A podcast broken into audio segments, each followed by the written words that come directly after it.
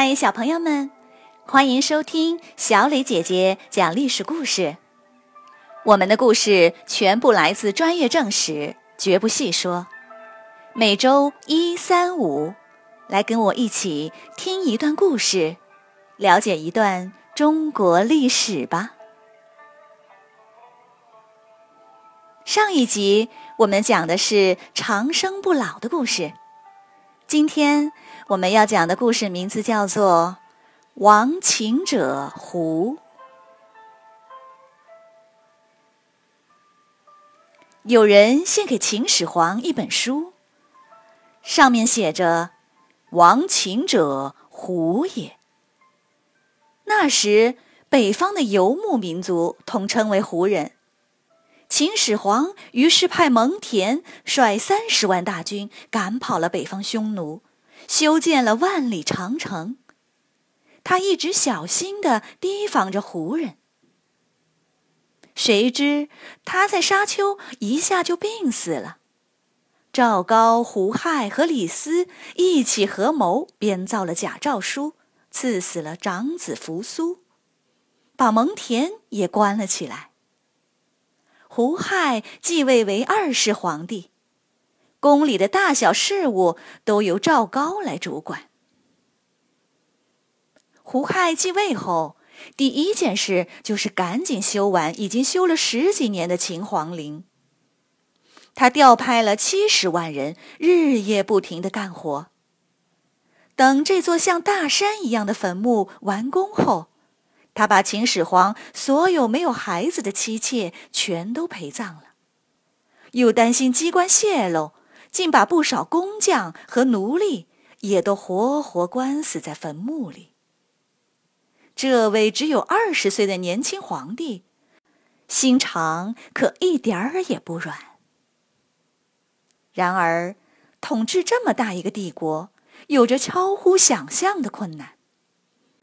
小皇帝很快就遇到了麻烦，他去跟赵高商量说：“我的哥哥姐姐们还有不少大臣都不听我的，对我继承皇位也有些怀疑，这可要怎么办呢？”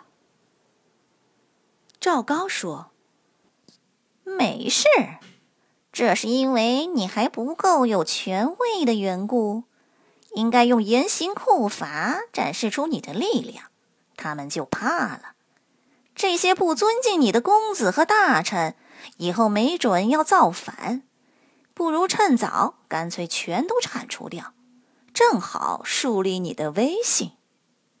另外，还要多扶持些新人上来，这些新人是你让他们从无到有，从贫穷变得富贵，自然都会服从你。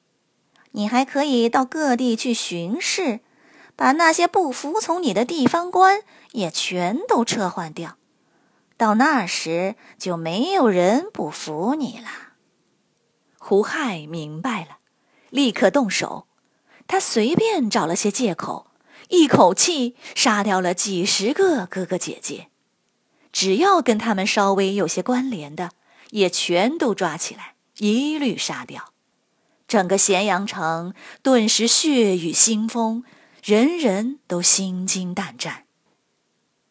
有一个公子害怕的不知该怎么办，上书说：“父皇一直对我很好，我想去陪葬，可以吗？”胡亥忍不住大笑，同意了。赵高在旁边就说：“看见了吧？”这些人整天要担心能不能活命，哪里还有功夫去造反呢？听这么一说，胡亥的胆子就更大了。就连像蒙恬这样的，整个家族世世代代在秦国做官、掌管着军队的人，竟也不管不顾的把他给逼死了。要不是蒙恬忠于秦始皇，甘愿自杀。否则，早就号令军队造反了。胡亥的大刀又向地方官员挥了过去，他离开咸阳，到各地去巡视，撤换了一大批官员。这些人很多是六国的贵族，本来就不满被秦国统治，现在就更加愤愤不平了，暗地里都在摩拳擦掌。胡亥巡视完，回到咸阳，全国被他弄得混乱不堪，就像一个炸药桶，随时都可能爆炸。然而胡亥一点儿都没有察觉，他还说：“巡视一趟可真辛苦，你说像大禹那样，把自己累得比奴隶还苦，亏他还是天下的统治者呢。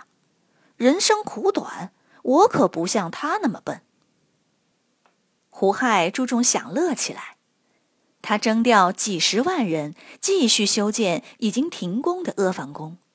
为了防止暴乱，增加了五万兵守咸阳。可粮食又不够吃了，于是他又向老百姓再追加赋税。老百姓苦不堪言，怨声载道。眼看天下一天比一天乱。赵高生怕胡亥知道了找自己麻烦，就对他说：“你还年轻，不应该和大臣们当面讨论事情，这样会暴露你的缺点。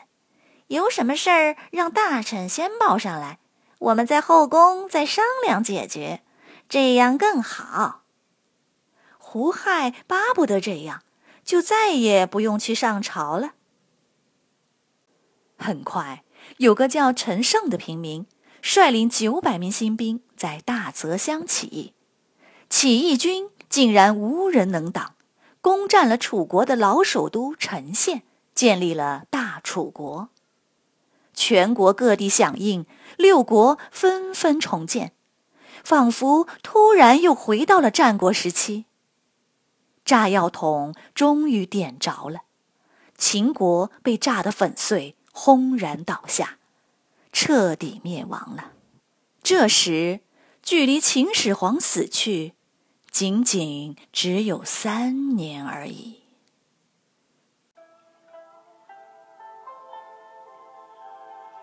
小朋友们，今天的故事讲完了，你来说一说，你觉得“亡秦者胡也”这个“胡”指的是谁？为什么呢？欢迎你们进入公众号，用语音来回答。好啦，今天的故事就讲到这里，那我们下个故事再会喽。